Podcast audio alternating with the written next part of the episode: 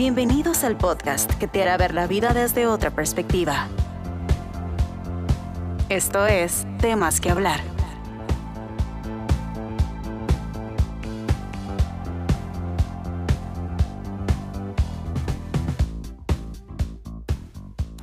Bienvenidos al episodio de hoy. Esta es la segunda parte del tema ataques de pánico y pues en el episodio pasado hablamos un poquito sobre qué se siente, el por qué y demás.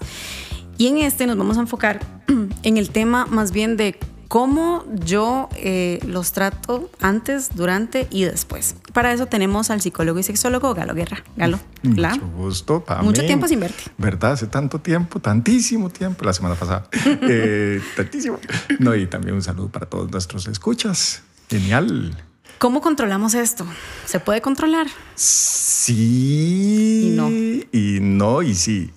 O sea, vamos a ver. Eh, el asunto con, el desorden de pánico es que puede generar, sí, un tipo de, de, ¿cómo es que se llama?, de ansiedad que puede ser constante en la persona.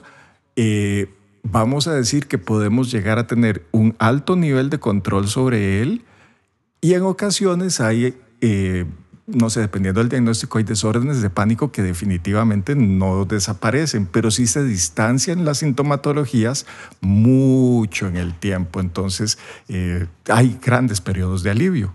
Pero siempre está como latente esa, esa posibilidad. De hecho, eso le pasa mucho a las personas que tienen el ataque de pánico, que están como a la expectativa de ¿y cuándo será que me puede aparecer otro? ¿Será que, será que viene? ¿Será que cuándo llegará? Pero yo, o sea, antes de que llegue, Ok. sí siento cosas. Eh, muchas veces no.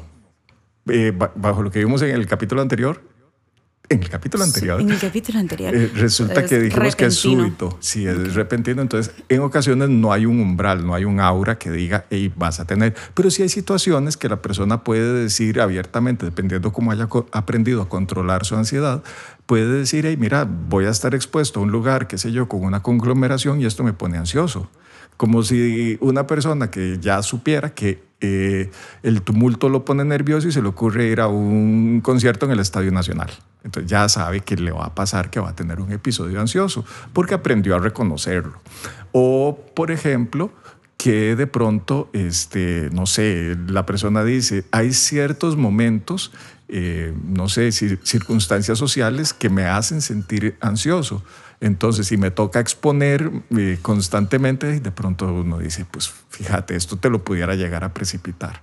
Entonces, una de las cosas que se puede hacer antes es aprender a reconocer en qué circunstancias eh, puede salírseme de control y tomar medidas preventivas. No evitarlas al 100. Parte del trabajo que se hace con superar la ansiedad es no tener que llegar a evitarlas, sino más bien lograr llegar a vivir la vida de la manera más cotidiana posible. Eso es parte de lo que nosotros vamos a querer hacer. Eh, entonces, pero sí con ciertos controles. O sea, todo lo que estoy diciendo no se hace solo, se hace bajo la guía y tutela de un terapeuta. Muy importante, eso es muy importante. Siempre que nosotros, este, pues les damos como, como estos consejos y demás, no es como que te estemos dando eh, la pomada canaria, ¿verdad? Sino que siempre hay que estar, eh, pues bajo la tutela de, al- de un profesional. Para eso, di, pues aquí le- les dejamos los contactos, que igual no está más volver a repetirlos, Conductual DSR en Instagram y en Facebook, para que por ahí puedan también solicitar su cita. Galo, el durante. En el durante, ok, eso lo vamos a aprender también en el proceso terapéutico. Se van a enseñar, eh, o- como parte del tratamiento, se enseña una relajación muscular y otra respiratoria. Entonces, de las primeras cosas que se hace en el durante, apenas siento que apareció eh, la ansiedad, es comenzar enfática y duramente a ejecutar tanto la, la relajación por respiración como la muscular, las que ya se aprendieron en el proceso terapéutico. ¿Por qué? Porque estos dos ejercicios eh, trabajan un área del sistema nervioso que regula la reacción de pánico, o sea, la disminuye. Entonces, lo primero que se debe de hacer es detenerse y practicar lo que se aprendió en terapia físico, que es respiratorio, muscular. Inmediatamente, en el durante, otra cosa que se aprendió también durante la terapia, buscar mi sitio seguro o mi sitio cómodo. por ejemplo, si me dio en un tumulto de personas y estoy rodeado de personas y eso me va a poner peor, pues puedo hacerme a medio ladito, a recostarme en una pared y, es, y ahí, recostadito, es a donde hago la respiración y la, la relajación muscular. Pero entonces ahí ya eh, me estoy separando del tumulto y estoy haciendo algo que me pone relajado y cómodo, un sitio. Las personas que tienen pánico muchas veces quieren salir corriendo y no saben a dónde.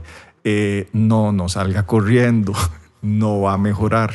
No, va se va a poner, más bien. no se va a poner mejor la cosa. Y Exacto. Entonces es como el de si puedes buscar en ese lugar seguro y cómodo un lugar donde puedas estar sentado, también un lugar donde te dé luz de sol, también, porque calienta. Si puedes este, subir un poquito el nivel de azúcar en la sangre, ayuda también. Entonces, comer chocolate puede servir. Son como pequeñas, yo cuando le, explico esto a los pacientes les digo que son pequeñas curitas, que son como el salvatandas, el salvavidas ahorita, para lograr sortear el, el, el escollo. Y luego, ya cuando pasa la cosa, pues qué dicha. Ok, eh, en caso de que la persona sí tenga una medicación, no todas las personas están medicadas, pero hay personas que sí tienen medicación para el pánico, pues sí tomarse su medicamento. En el instante en el que lo empieza a sentir, eh, tomarse su, pastillita o tomarse las gotas, lo que le haya prescrito el médico, y este, eso va a ayudar a que baje mucho la, la ¿cómo se llama? La crisis. La crisis. Eh, acompañarse, acompañarse de alguien tener a alguien cerca es bueno, es, todo eso es en el durante, acompañarse de alguien. Eh, y este el de acompañarse puede ser el, durante y el después, eh, porque entonces el estar con alguien de confianza, el estar con alguien que... Te brinda seguridad. Exacto. Me ayuda a sentirme este, tranquilo, sereno y el contacto humano ya de por sí nos relaja. Este, también el, puede ser en el durante y en el después hacer un ejercicio de detención y desviación del pensamiento. O sea, todos los pensamientos catastróficos, malos, estos que vienen y me dicen, te vas a morir, es tu último día, hasta aquí te la prestó, eh, ya valiste, todos esos, frenarlos y comenzar a elegir yo mismo un pensamiento neutro, tonto. A muchos pacientes les he enseñado lo de, ¿y qué estar haciendo ahorita los patitos del Parque de la Paz? ¿Estarán nadando en el lago? Estarán más bien a la par del lago, estarán peinándose, estarán dormidos, entonces concentrarse en algo tonto que no tenga sentido y darle mucho eh, seguimiento a ese pensamiento que no tiene sentido y que es neutro. Hasta incluso decirlo en voz alta, ¿no? Podría funcionar. Claro. Decirle a una persona que está a mi alrededor, estoy ansioso, tengo miedo, libera mucho, quita mucho el miedo. Parte del miedo eh, que experimenta una persona que tiene pánico es que los otros, las otras personas lo noten. No quiero que alguien, que Pame se dé cuenta que yo estoy paniqueando ahorita, entonces voy a hacer todo lo posible por ocultarlo. ¿Cuál debería ser la posición de la persona que al, al acompañante, digamos? Estoy, estoy por tener un ataque o estoy teniendo en estos momentos, tengo miedo y demás. Porque a veces uno dice, pero ¿miedo de qué? No tenga miedo. Creo que eso es incorrecto. Ajá, totalmente. Eh, y ay, eso está solo en su cabeza. Eh, sí, ya sabemos, pero en mi cabeza es real. Entonces, yo con los pacientes sí les pido que, que, traten de hacer un grupo de amistades o que seleccionen un grupo de personas en los cuales sí se pueda confiar, con los que sí pueda contar, a los cuales se les va a explicar también qué es el pánico, por qué ocurre, por qué es que está sucediéndole a la persona, explicarles también que en la cabeza de la persona esa sensación de muerte sí es real, en ese momento sí es real, no se va a morir, pero sí es real lo está viviendo como tal. Entonces, estas personas se les explica qué hacer, se les explica qué, qué, decirle, cómo guiar, cómo acompañar a la persona que está teniendo el ataque de pánico. Porque si yo vengo y le digo a, a, a Pame, este, Pame, vieras que voy a tener un ataque de pánico, ay, ya, usted sí que es necio. Sí, estoy invalidando también lo que la otra persona siente. Y entonces no solo lo invalida, sino que además yo estoy paniqueando y encima tengo que ver cómo hago para no caerte mal con lo que estoy sintiendo. En, en ese momento, en ese preciso instante, para mí eso es demasiada información para manejar. No puedo, no puedo con tanta, me sobrepasa. Ok, muy importante, que siempre tenemos que tener presente porque, bueno, creo que todos conocemos a alguien que sufre de esto y, y si nos tiene dentro de su lista de contactos seguros, seamos ese contacto seguro, ¿ok? Seamos esa persona que en vez de llegar y decirle, ay, pero no, no, no, momento, este, estamos aquí y bueno, ya con, las, con todas las herramientas que Galo en consulta les podría dar, pues hacer uso de ellas. Si tienes alguna otra duda, alguna otra consulta, si de pronto conoces a alguien que necesita escuchar esto, compartilo compartirlo por WhatsApp, por etiquetar, lo que sé yo. Y no olvides seguirnos en nuestras redes sociales, Conductual DSR, y también si tienes alguna consulta o quieres sacar cita, el WhatsApp de Galo está, bueno, de la clínica está habilitado para que vos lo, lo hagas. Es el 506, código país, y 8584 82 28. Si yo escribo de otro país y quiero tener una consulta, no hay problema, ¿verdad? No hay ningún problema, se puede hacer virtual. Súper.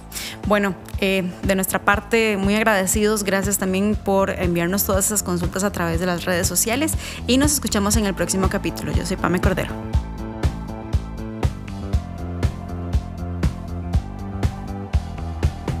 Gracias por acompañarnos. Esto fue Temas que hablar